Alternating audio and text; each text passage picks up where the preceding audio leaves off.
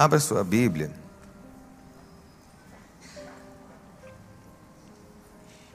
Em Atos capítulo 8, verso 3.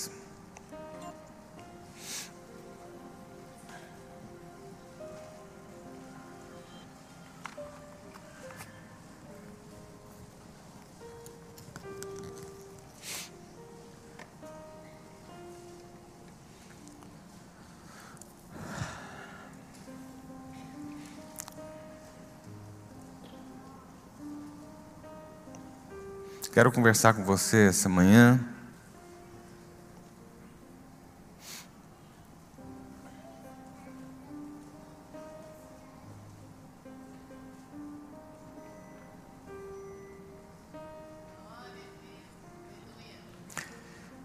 Eu quero conversar com você essa manhã sobre abalos para mudança.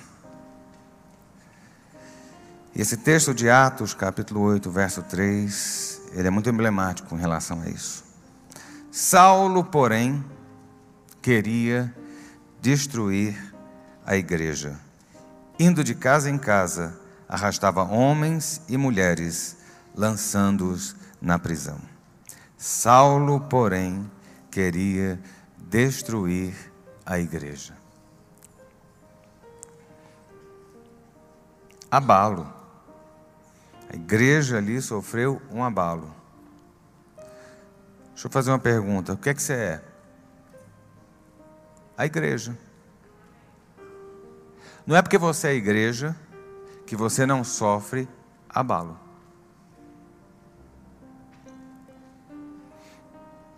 Quando você entra no Google e você Google abalo, você vai achar ali como sinônimos várias coisas trepidação, estremecimento, tremor.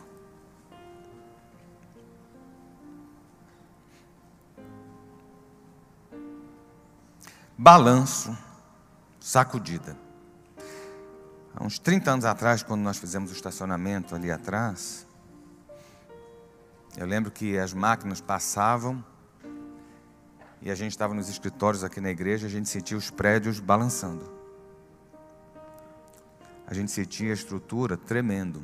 Cada vez que a máquina ia no coisa, a gente sentia, ficava aquele barulho surdo e a gente sentia as coisas tremendo.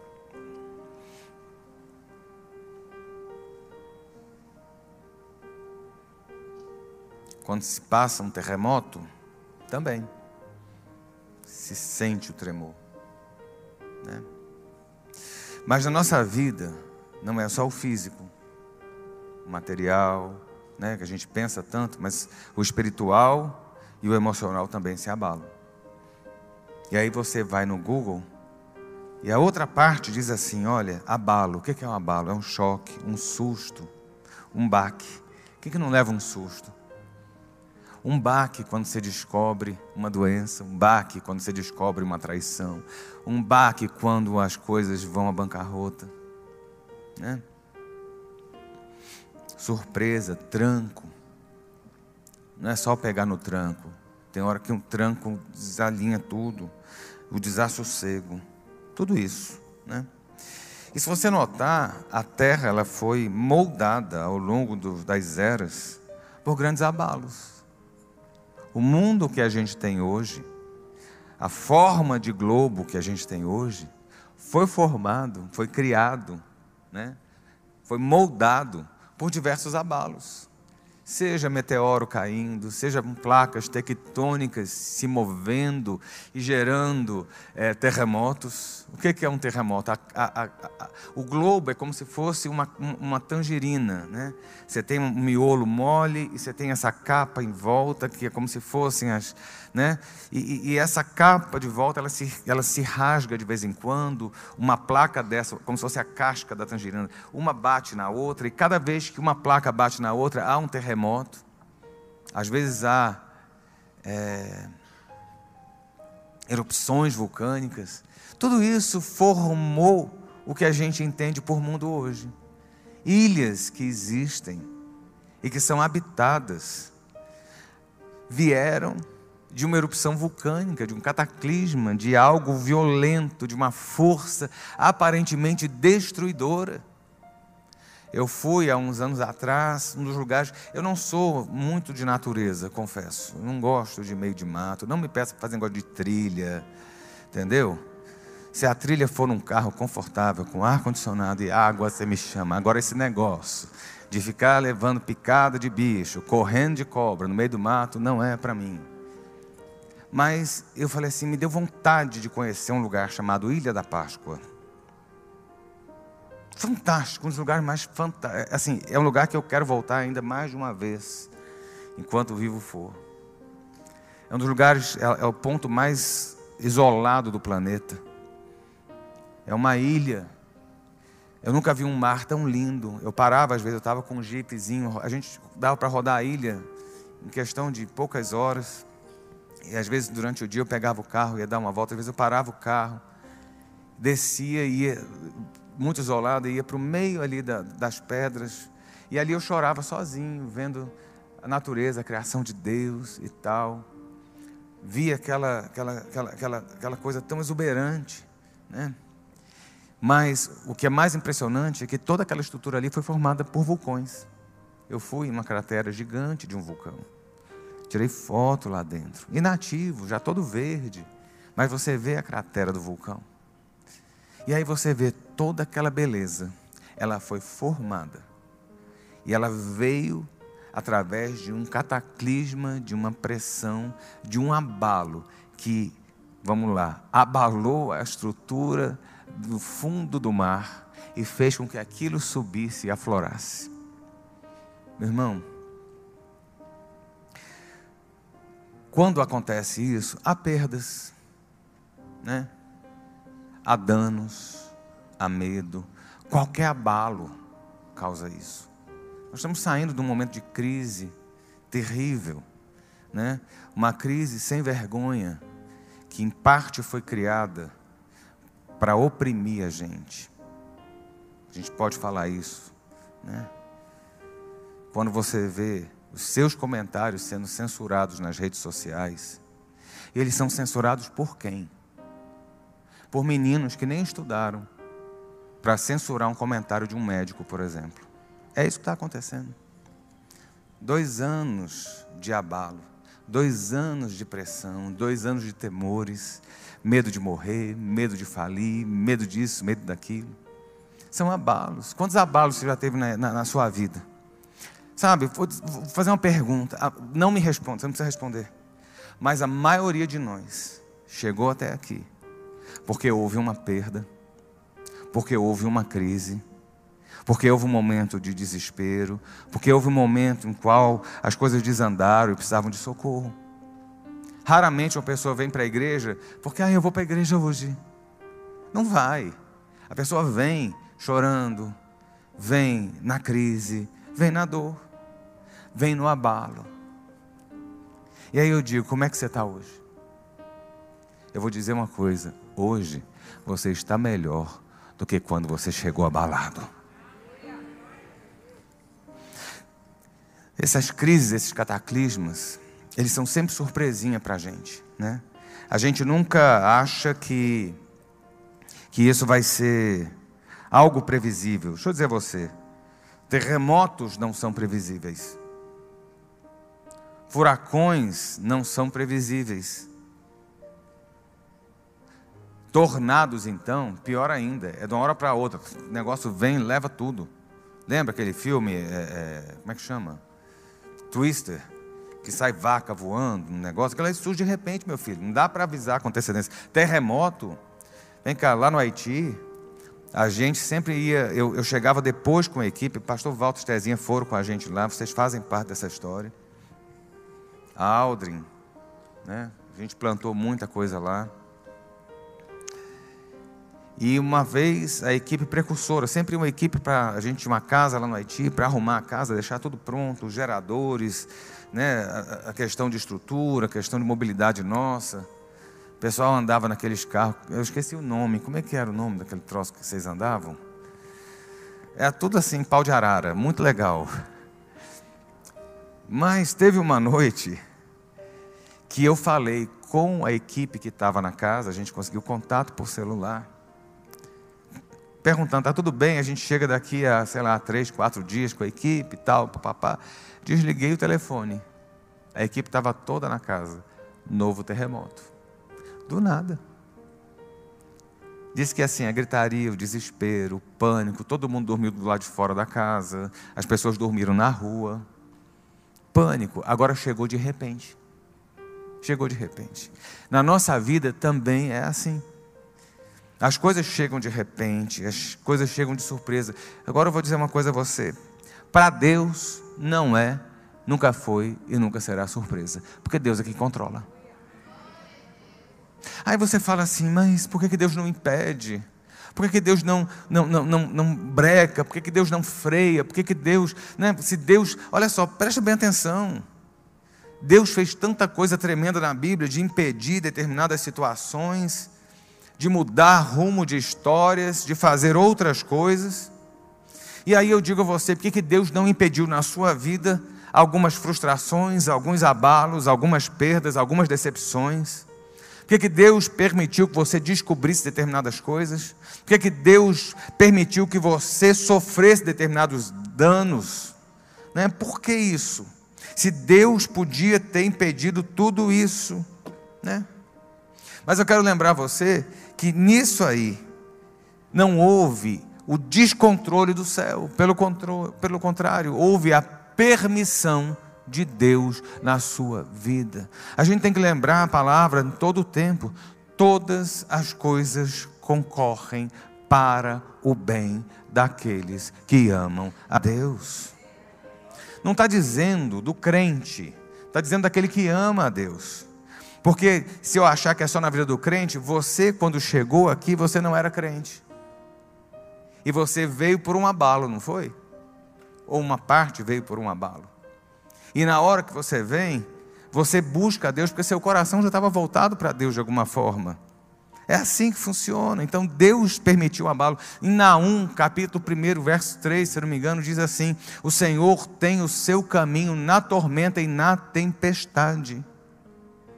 Está tendo tempestade, está tendo tormenta, está tendo isso, está tendo aquilo. Deixa eu dizer a você: Deus está belo e formoso controlando a tempestade e colocando o caminho dele para a sua vida na tempestade. Quando a Bíblia fala que Deus tem um caminho na tempestade, na tormenta, não é o caminho de Deus, não. Deus pouco se importa com as tempestadezinhas, com os abalos que, que, que, que, a natureza, que a criação, que nós sofremos em termos, não afetam Deus. Vamos colocar isso de forma melhor. Esses abalos, essas coisas não afetam Deus. Então, para Ele, não faz diferença a tempestade. Não, ele abre um caminho para você no meio da tormenta. Você tem que entender que no meio da tempestade, ele abre o mar e ele coloca, fala assim: olha para lá que você tem que ir.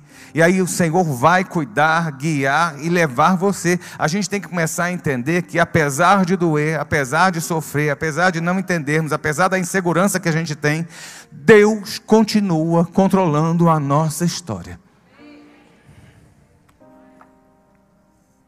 É engraçado quando a gente vê na Bíblia, quando a gente chega nessa história que fala que Saulo, porém, queria destruir a igreja. Presta atenção. No capítulo 2 de Atos dos Apóstolos, a gente vê a igreja nascendo de forma intensa. A gente vê a igreja nascendo de forma fantástica. Meu irmão, parece que ninguém ia deter aquilo ali. Porque a gente, não, a gente tem que entender que a igreja ela não nasce ali em Pedro. Né? Quando Jesus fala assim: Olha, tu és Pedro, sobre esta pedra edificaria a minha igreja.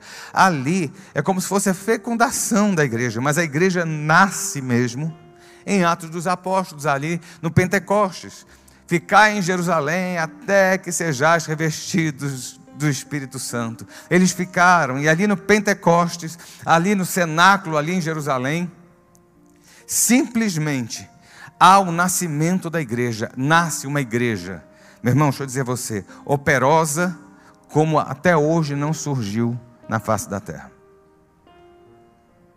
Que coisa tremenda. É uma igreja que já nasceu falando língua estranha. Já era do reteté, meu filho. Tu não fala, tu está atrasado. Entendeu? Eram 120, não são do sapatinho de fogo, falando língua, o povo olhando sem entender nada, e aquele povo lá rodopiando na presença de Deus. A igreja já nasce assim, cheia de unção, cheia de poder. A igreja nasce operosa, com ações sociais. Com ações sociais. Né?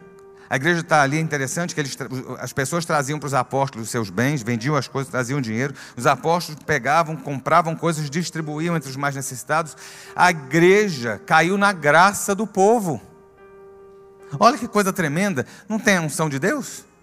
Desce a unção, tem o reteté, tem o lado social. No, no meio da sociedade, a igreja está sendo abraçada. A Bíblia fala que a igreja, que todos eram favoráveis ali à igreja, todos ali tinham uma, uma, uma, uma, simpatia pela igreja. A igreja conquistou o coração do povo. Não bastasse isso, a gente fica feliz, a gente vai batizar agora, daqui a, a, a um mês, né? Um mês e pouco, a gente vai batizar 100 pessoas, se não mais. É uma bênção tremenda. 100 pessoas sendo batizadas por uma igreja local, 100, 100 pessoas é, é, o tamanho de muitas igrejas por aí. Não é menosprezando, mas olha só, que bênção, que glória, a gente fica feliz. Vem cá, meu irmão. Os apóstolos pregaram, 3 mil pessoas se converteram. Tu está achando 100 muita coisa? Seriam três auditórios desse aqui de gente aceitando Jesus. Essa era a igreja. Olha que mover. Eles estavam fazendo alguma coisa errada? Não. Estavam fazendo tudo certo. Meu irmão, tem hora que está fazendo tudo certo. E não é porque você está fazendo tudo certo que o abalo não vem. Esse é o problema. A gente acha, né? Porque a gente fala assim, oh, blinda, Senhor, blinda. A gente ora, a gente tem que orar. Não estou dizendo para você orar, não. Ora, peça a Deus para blindar. A gente profetiza sobre você, abençoa você, unge você, lambuza você de óleo todo, se precisar. Você ficar todo lambuzado, podia passar escorregando e não tocar em você. Fizeram isso comigo uma vez, eu tive que ir em casa trocar a roupa para poder pregar. Principalmente aqueles olhos fedidos que o povo diz que é mirra, né? Tem desgraça maior do que aquilo ali. Não, essa aqui é com óleo de mirra, na carniça. Sabe, eles estavam fazendo tudo certo, gente. Não estavam fazendo nada errado. A gente faz coisa errada. Eles estavam certos. Eram os apóstolos. Cara, era o pessoal que andou com Jesus. Acorda, meu irmão. E andou lado a lado com Jesus. Eles viram Jesus ali acalmar a tempestade, eles viram Jesus ali levantar gente enferma, eles viram gente ser ressuscitada ali pela, pela autoridade de Jesus, viram Lázaro sair do túmulo, viram os leprosos serem curados, cegos verem, né? a mulher hemorrágica, eles viram tudo. Jesus estava ali com eles. Eles eram os caras. É um negócio fantástico. Estava tudo muito bem, estava tudo indo muito bem. Né? E aí, queridos, isso no capítulo 2. No início da igreja foi assim. Nossa, agora vai, tá. De repente, surge um demônio chamado Saulo. Do nada, a coisa estava indo bem e de repente a coisa se perde. A coisa estava caminhando direito e de repente a coisa se perde. Um abalo dos abalos. Surge um cidadão que simplesmente quer destruir a igreja. Por quê? Porque ele quer destruir. Meu irmão, deixa eu dizer a você. O diabo sempre vai tentar destruir a igreja, o diabo vai tentar sempre destruir você. Agora, o diabo é burro porque ele não entende que é Deus que permite, porque se Deus não permitir, o diabo não faz nada em relação a você. Entendeu? Está na luta, está na prova, vê se a vida está no altar e aprende a confiar que o Deus que você serve está no controle até do abalo e do terremoto e do maremoto e do tsunami que você está passando na sua vida ou que você já passou. Porque a gente fica com um traumazinho lá de trás, porque eu passei, porque eu perdi, porque eu era, porque eu deixei de ser, porque não sei o quê. Jesus estava no controle. Quando tudo perdeu o controle na sua vida, ele continuou dando as ordens. Tanto é que você está aqui hoje. Surge Saulo de repente, o abalo chega. De repente, as coisas desandam. De repente, a igreja que estava unida em Jerusalém, a igreja se desespera e se desestrutura. Quantas vezes num abalo da nossa vida a gente desestrutura? Quantas vezes no momento de crise a gente perde a compostura? Quantas vezes no momento em que você está passando a fornalha, você perde os olhos para Cristo? A igreja perdeu ali a sua organização, a sua coesão, perdeu a sua unidade, perdeu a sua estrutura e eles são dispersos. Sabe, até então o único que tinha morrido pelo Evangelho chamava-se Jesus. De repente surge São Estevão, o primeiro mártir da igreja. O que é que São Estevão fez? Nada, ele pregou o Evangelho e morreu apedrejado. Morreu em praça pública, sendo lanhado mas cada pedrada que ele recebia era um pouquinho mais que ele viu o céu aberto e Jesus assentado lá. A igreja aparentemente estava sendo dizimada. Tem situações na vida da gente que parece que vão dizimar a gente. Tem decepções que marcam a gente de uma forma tal que parece que a gente não tem como se levantar emocionalmente, espiritualmente, materialmente, a gente perde e a gente não consegue levantar de novo. A gente fica frustrado, a gente fica prostrado, a gente fica marcado, a gente fica decepcionado, a gente fica traumatizado e a gente paralisa. Jesus disse que eles tinham que ir em Jerusalém para pregar em Samaria para pregar, na Judéia para pregar e até os confins da terra. E onde que a igreja estava? Em Jerusalém. Jerusalém era lugar de conforto. E aqui não vou eu falar de zona de conforto, né? Mas porque é bom a zona de conforto, meu irmão? Quem disse que você não pode ficar na sua zona de conforto? Lógico que você pode ficar. Porque a gente tem umas teorias, né? Não, porque tem que tirar você da sua zona de conforto. Por quê? Deus quer você desconfortável? Você entende como é que a gente funciona? Não, porque se eu ficar na minha zona de conforto, eu não cresço. Não, eu cresço na minha zona de conforto também. Porque se eu estiver sofrendo o tempo todo, eu vou estar cuidando do meu sofrimento e não do meu crescimento. Entendeu? Vamos começar a mudar um pouco o conceito do coaching aí, né? Vamos para a Bíblia. Né? Senão Deus é um cara mau. Em vez de deixar você legal, deixar você bem, deixar você feliz, não. Eu quero tirar ele da zona de conforto. Ele tem que ficar na pressão. Por que você tem que ficar na pressão? Quem tem que ficar na pressão é Satanás.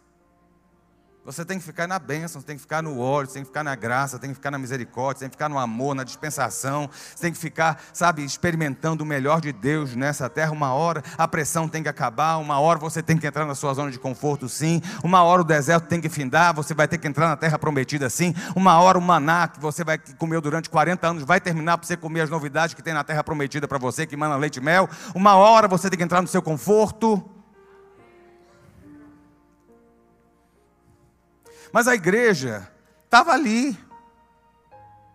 E Deus tem a sua forma de agir. E os abalos servem para algumas coisas. E principalmente quando estão sob o controle de Deus. Porque tem abalo também que tu, tu caça, né, meu irmão? Tem abalo que tu caça. Eu não estou falando desses, dos abalos, das catástrofes, que todo mundo falou e você continua insistindo. Silêncio, né? Ninguém diz amém. Pode olhar para o infeliz que está do seu lado e diz: Eu te falei.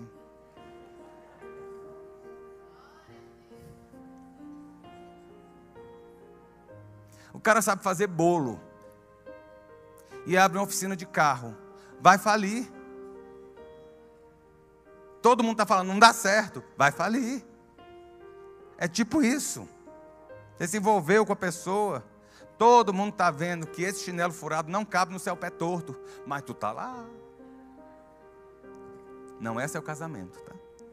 Casou, agora aguenta. A camiseta de time com short florido e a camiseta rasgada para dormir.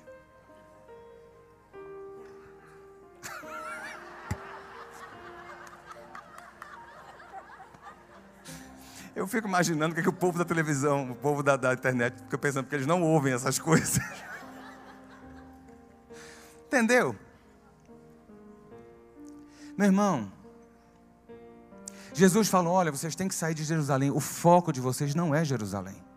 O foco de vocês é dominar o mundo. Lembra Pink o cérebro?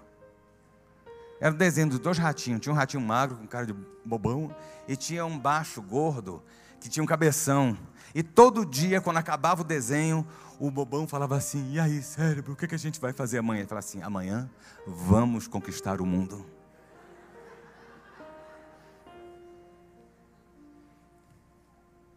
O cérebro estava certo.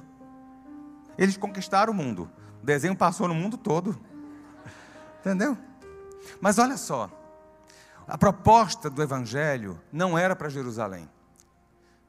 Jesus mesmo falou: Olha, eu vim para os meus, os meus me rejeitaram. Então, para aqueles os quais eu vim, que não me quiseram, os que não me conheceram vão conhecer e vão ser salvos. A igreja jamais, jamais teria crescido se um abalo, um cataclisma, se um terremoto chamado Saulo não tivesse chegado em Jerusalém. Jerusalém, um dos, dos, dos, dos, atributos, dos codinomes de Jerusalém, é alicerce de paz. Era lugar de paz, de refúgio para o judeu, é o templo. É a cidade sagrada, a cidade de Davi, é o Monte Moriá. É ali que começou tudo. Foi ali onde Abraão apresentou o seu filho Isaac. É tudo ali em Jerusalém. Eles estavam muito bem ali em Jerusalém, mas Deus diz: não é só Jerusalém, vocês vão para o mundo todo. Sem Saulo infernizando e abalando a igreja, hoje você não estaria aqui. Você está entendendo agora? O Evangelho só espalhou por todo o mundo, porque uma catástrofe se abateu na igreja em Jerusalém. Aquilo que parecia o fim era o começo de algo maior planejado para a igreja de Deus nessa terra. Aquilo que o diabo quer mostrar para você, que é, aparentemente é o fim da sua história, o fim da sua trajetória, nada mais é do que Deus abalando uma situação, botando um ponto final para começar uma nova história, com um novo destino, um outro patamar e uma outra amplitude na sua bênção e na sua vitória. Entendeu?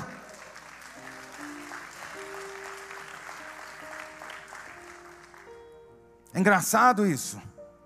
Porque a gente, no meio do, do, do, do furacão, no meio da, da, da, tempestade, a gente não vê nada, a gente está ali. Foi o que eu falei: quando você está fora da sua zona de conforto, quando você está na luta, você não está preocupado em crescer, você está preocupado em sair e não afundar naquilo ali. Mas Deus está movendo tudo isso aí para te impulsionar para outro lugar, meu irmão. Viu?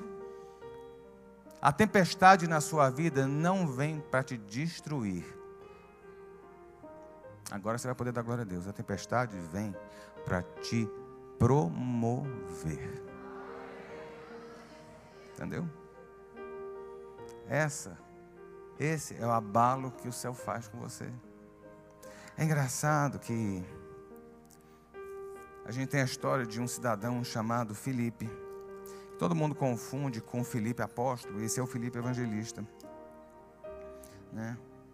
Filipe era um desses que estava ali ajudando a igreja.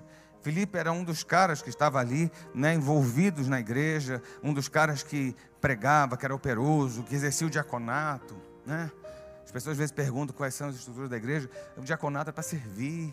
A Bíblia fala que eles, os diáconos ajudavam os, os apóstolos no serviço da mesa.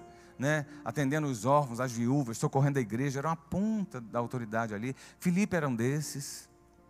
E Filipe estava belo e formoso em Jerusalém. Estava belo e formoso em Jerusalém. Jerusalém era a base, era a sede, era a estrutura de Filipe. Sabe? Assim, estou fazendo o meu ministério, Deus está me usando aqui, as coisas estão indo muito bem. Né? Mas de repente aparece o demônio do Saulo. Vem um abalo. Vem cá, qual é o abalo que veio na sua vida? Você já superou? Perguntinha, né? De prova no meio da aula. O abalo da sua vida você já superou ou você continua rodando o toco lá atrás, não entendendo que Deus já mudou a estação na sua vida, a fase na sua vida, o projeto na sua vida já andou e você ainda está chorando pitanga lá atrás? Porque... Não, meu irmão, tem algo de Deus, mesmo no meio da tempestade. Felipe estava ali em Jerusalém como os outros. E Felipe sai dali e ele foge para Samaria. Ele vai para Samaria, ele vai para a capital que não é a capital do judeu, ele vai ali para o outro lado, onde ninguém respeitava. Ele vai para lá e a Bíblia fala que ele faz um reboliço. A Bíblia diz: olha, enquanto isso, os que foram dispersos iam por toda parte pregando a palavra. Olha só, a igreja foi dispersa. No meio do caos, foi dispersa. E sabe o que aconteceu? Eles saíram ampliando. Meu irmão, no meio da sua crise, é a hora que Deus vai fazer você crescer. Eu estava conversando com quem foi esses dias? Foi uma autoridade do, do GDF, do, do, do, governo local. E eu falando assim: olha, a, a pandemia foi uma tragédia tragédia para pessoas que perderam as coisas, perderam parentes, perderam pessoas próximas. Na igreja, a pandemia foi um ponto de mudança de um caos para um crescimento como a gente não viu nos últimos 20 anos, em todos os sentidos. Chorei. Eu estava assistindo uma mensagem essa semana de um pastor americano, ele pregando no período da pandemia, igreja grande, como eu, eu, eu lembrei da gente, Aldemar. Eu, você, Rosa, Aldrin, eram nós quatro aqui no púlpito. Sabe, éramos nós quatro aqui. Eu pregava, falava, mas fora da câmara eu estava ali naquele piano em Tairene, abaixado com a cabeça no piano, chorando. Muitas vezes com a igreja vazia. Durante a semana eu entrava direto pelo meu escritório lá, eu não vinha para cá porque eu não aguentava ver isso aqui vazio. Doía, doía. Eu falei, o que será da igreja depois? Meu irmão, o caos que vem, ele é controlado pelo céu. E quando vem a unção de Deus, ela supera todo momento da dor, da luta, sabe? A sua conquista não se compara com o momento do abalo que você teve. E eu experimentei e estou experimentando isso na igreja. Filipe está lá, e aí diz: Olha, Filipe foi à cidade de Samaria. Sabe, quem era Filipe? Era mais um. Meu irmão, às vezes tu é mais um. E Deus não quer que você seja mais um, Deus quer que você seja o cara. A igreja, a igreja no mundo já tem muita gente medíocre. Quando eu falo medíocre, não é no sentido ruim, pejorativo. Está todo mundo na média ninguém é extraordinário, mas meu irmão, a gente tem que lembrar que a gente faz parte de um grupo, de um corpo extraordinário que é o corpo de Cristo. Nós servimos um Deus extraordinário, nós temos um Deus que faz coisas extraordinárias. A gente vive no natural, mas esse Deus se move no sobrenatural e ele se move em nós e através de nós. Felipe vai para Samaria e em, em, em, Samaria, Felipe faz uma revolução numa cidade. Não foi a igreja que foi a Samaria, foi Felipe, sozinho, que tocou o rebu em Samaria. E o negócio foi tão grande que os apóstolos que ainda estavam em Jerusalém falaram assim: a gente tem que mandar gente lá, porque o menino está incendiando a cidade. Meu irmão, às vezes você acha que Deus está lhe tirando de uma relação porque Deus é mau, porque isso, porque aquilo. Não, Deus está encerrando aqui para lhe dar algo melhor lá.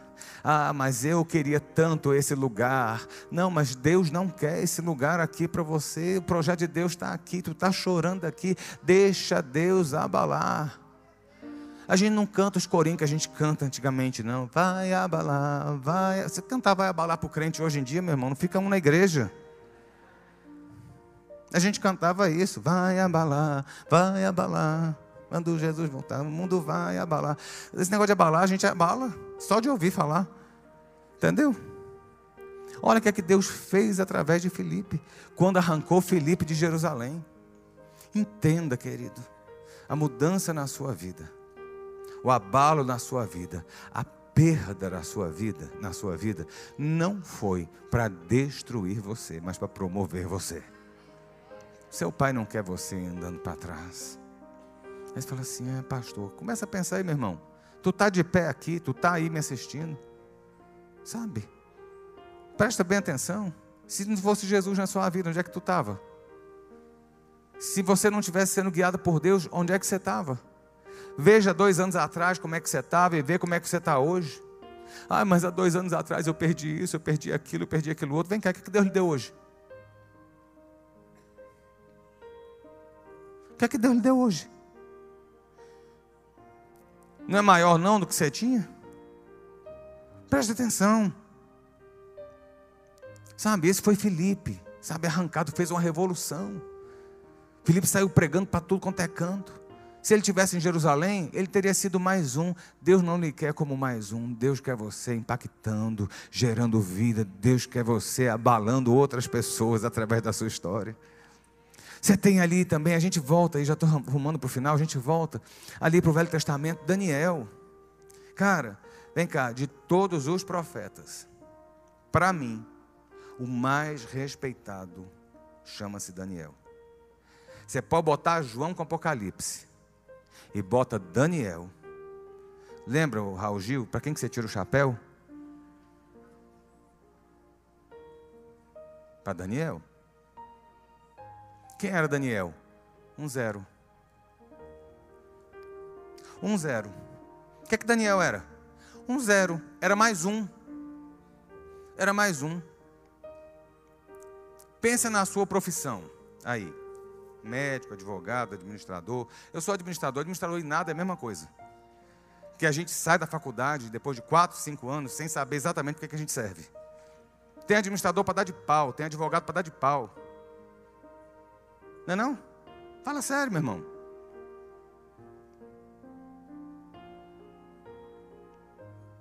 Quem era Daniel? Mais um. Daniel, lá em Jerusalém, Israel, era mais um. Ele era mais um príncipezinho entre tantos. Quando Nabucodonosor manda vir o povo de Jerusalém, quando ele manda trazer o pessoal que estava ali, sabe, escravo, cativo para Egito, ele falou assim: pega o pessoal que é da corte, pega os príncipes, pega os garotos que são novos, que tem alguma, né, que tem boa aparência e tal, que tem uma boa, uma boa linhagem e traz. Daniel era mais um. Olha, o mundo olha para você como mais um. Deus lhe chama pelo nome. O mundo pode não entender quem você é. Deus olha e fala assim: Eu fiz, meu filho. Quem era Daniel? Ninguém. Daniel sai de Jerusalém e vai para Babilônia. A gente fala do mundo, né, que o mundo é a Babilônia, que é não sei o quê. E a gente parece que quer só se, se, se proteger dentro da igreja, dentro de uma capa, dentro de não sei o quê. Não estou dizendo para você ir para o mundo, não, que Jesus não deturpa o que o pastor está falando. Mas eu quero que você entenda. A gente cria uma fantasia. Sabe? Seria como se a gente montasse uma estrutura para viver todo mundo em coletividade aqui dentro. Não, a gente não precisa viver lá fora mais, não. É lá fora que a gente tem que viver. Daniel é arrancado de Jerusalém, da sua casa, da sua estrutura. Lá da, ele era, coro, né, é, é, era, era príncipezinho, coroadozinho, era, era, era, era mas era, fazia parte da corte geral ele chega lá para se tornar um dos maiores, no maior reino que existiu na sua época. Sabe por quê? Porque ele sofreu um abalo, ele foi arrancado de algo. Ele foi arrancado da sua origem, da origem que ele achou que era dele. Mas o projeto de Deus independe do lugar. Não depende, meu irmão, é isso que eu quero que você entenda. Aonde você está, depende de com quem você está. Entendeu? Daniel é o profeta mais certo, assertivo,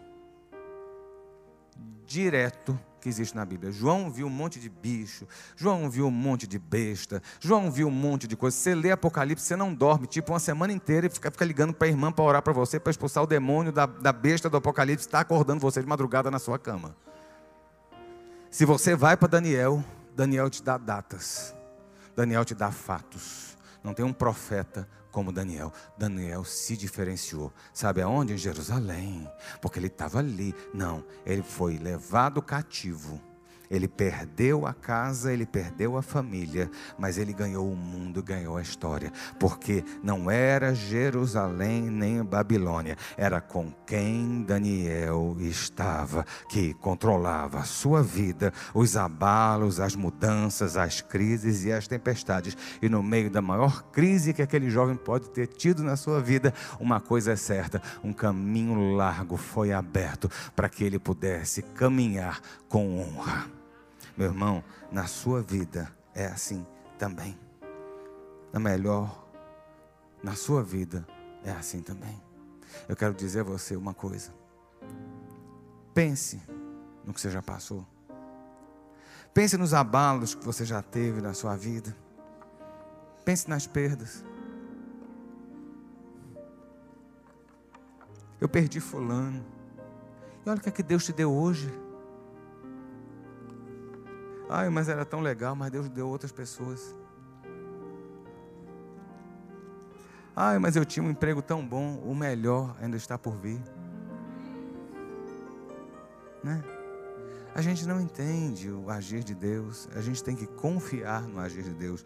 Deus não é obrigado a te dizer detalhes. Deus não é obrigado a pegar o plano dele e falar assim: ah, isso aqui, meu filho. Não, confia. Sabe, lembra Zeca Pagodinho? Leva a vida, leva eu, uma coisa assim. É ele, Zeca Pagodinho? Vamos lá, crente, confessa seu pecado, que você sabe. Deixa Deus levar a sua vida. Seja em Jerusalém, seja na Babilônia seja na Conchinchina, seja no leito do hospital, seja no desemprego, seja na separação, seja na dor, seja na depressão, Deus está permitindo abalos na sua vida que vão promover a sua vida para um outro patamar. Certa feita eu preguei uma mensagem e no final eu distribuí um saquinho para todo mundo no culto. E eu contei uma história que eu li, que é uma história até conhecida, de um, de um pastor que foi visitar uma ovelha, a ovelha mais querida da, da igreja. Era a ovelha mais idosa. E uns dias antes, aquela ovelha, um tempo antes, aquela ovelha, aquela senhora, havia sido convidada para um jantar. E ela participou de um jantar muito chique. E ela participou daquela coisa, né? A gente monta os talheres. Às vezes, quando eu faço jantar lá em casa, eu boto os talheres todos. Quando a gente faz faculdade de gastronomia, eu passo seis meses aprendendo a montar a mesa, aprendendo a servir, aprendendo não sei o quê. E aquela senhora estava ali, e aí o garçom passava os pratos, passava não sei o quê. Aí no final o garçom estava recolhendo tudo. Aí aquela senhora pega para ajudar, e tinha uma colher de sobremesa, ele pega, ela pega, dá para o garçom e, vira, e o garçom fala: Não, pode deixar aí, porque o melhor ainda está por vir. Mas um tempo depois, aquela senhora já de idade adoece, a igreja fica triste, orando, e a gente ora às vezes para Deus levantar, mas às vezes é hora de Deus levar, viu? Isso vale para mim, isso vale para você. A gente ora, a gente quer que Deus ressuscita, mas a gente sabe que Deus leva também. E Deus havia falado com ela que ela ia. E ela chama o pastor. E ela conversa com o pastor. O pastor, não, minha irmã, você não vai. Eu vou sim. Eu quero que meu enterro seja assim, assim, assim, assim, assim. E aí aquela irmã morre. Logo depois que o pastor sai da casa dela. A igreja fica abalada. Vem o enterro, vem a cerimônia na igreja. O corpo da irmã. E estava ali o caixão com aquela senhora deitada e as pessoas chegavam no caixão e ficavam assustadas. E voltavam sem entender nada. E aí, no sermão de despedida daquela irmã, o pastor começa a contar a história da colher de sobremesa. Quando o garçom virou para ela e falou assim: Olha, segura a colher, porque o melhor está por vir. O que aquela senhora tinha na sua mão não foi uma rosa era uma colher de sobremesa, para que as pessoas que olhassem para ela deitada no caixão entendessem que o melhor dela ainda estava por vir na eternidade. Mas você não vai morrer para experimentar isso. Em nome de Jesus, ainda não. Eu quero profetizar sobre você que os seus melhores dias ainda estão por vir na sua vida. Em nome de Jesus. Fica de pé para a gente orar.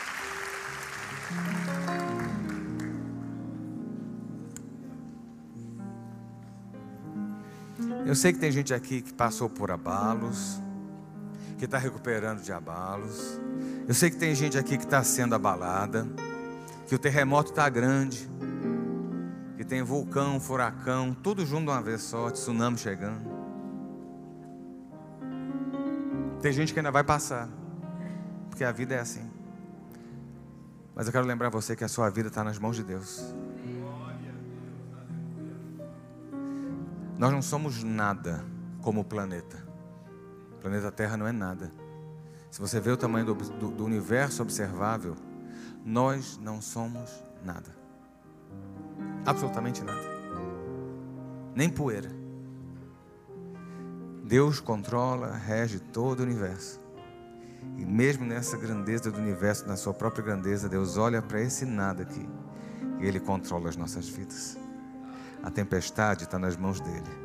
A luta está nas mãos dele, a perda está nas mãos dele. Saiba, eu vou repetir pela última vez: o seu abalo de hoje não é para te destruir, mas é para te promover para o patamar que Deus quer na sua vida. Pai, nós te louvamos, te bendizemos, te engrandecemos o nome. Como é bom estarmos na tua casa, Deus. É no teu altar que nós encontramos refúgio. Pardal encontrou casa, a andorinha encontrou ninho, mas nós, nós encontramos o teu altar, Rei meu e Deus meu. Falamos como Davi, é no teu altar que a gente chora, é no teu altar que a gente geme, é no teu altar que a gente recebe a cura, a restauração, a gente recebe a novidade do Senhor. Deus, nós sabemos que existem homens e mulheres na casa, ó Deus, que ainda estão presos em perdas lá atrás, em abalos que aconteceram. Ó Deus, nós sabemos que tem servos e servas que estão sendo abalados no hoje, com perdas, com inseguranças. Ó Deus, mas nós queremos dizer nessa, nessa manhã, que é o Senhor quem permite todas as coisas e que o teu melhor, ó Deus, o teu melhor ainda está por vir, o teu melhor ainda está por chegar. Ó Deus, nós cremos que os dias que estão à nossa frente são melhores e maiores do que os que nós já passamos. Ó oh Deus, que no meio das lutas e lágrimas que tivemos, ainda teremos muito riso e festa e alegria. Ó oh Deus, na falta e na carência que nós vivemos, ainda temos uma mesa que há de ser montada e preparada pelo Senhor. Ó oh Deus, na secura do copo, ainda existe o cálice que há de ser derramado sobre as nossas vidas e transbordante. Deus, nós cremos que apesar do vale, nós temos, Senhor Deus, os pastos que nos esperam, apesar da sombra da morte, nós temos as águas de descanso no Senhor, apesar, ó Deus, do inferno se levantar, a tua vara e o teu cajado nos consolam e nos guiam.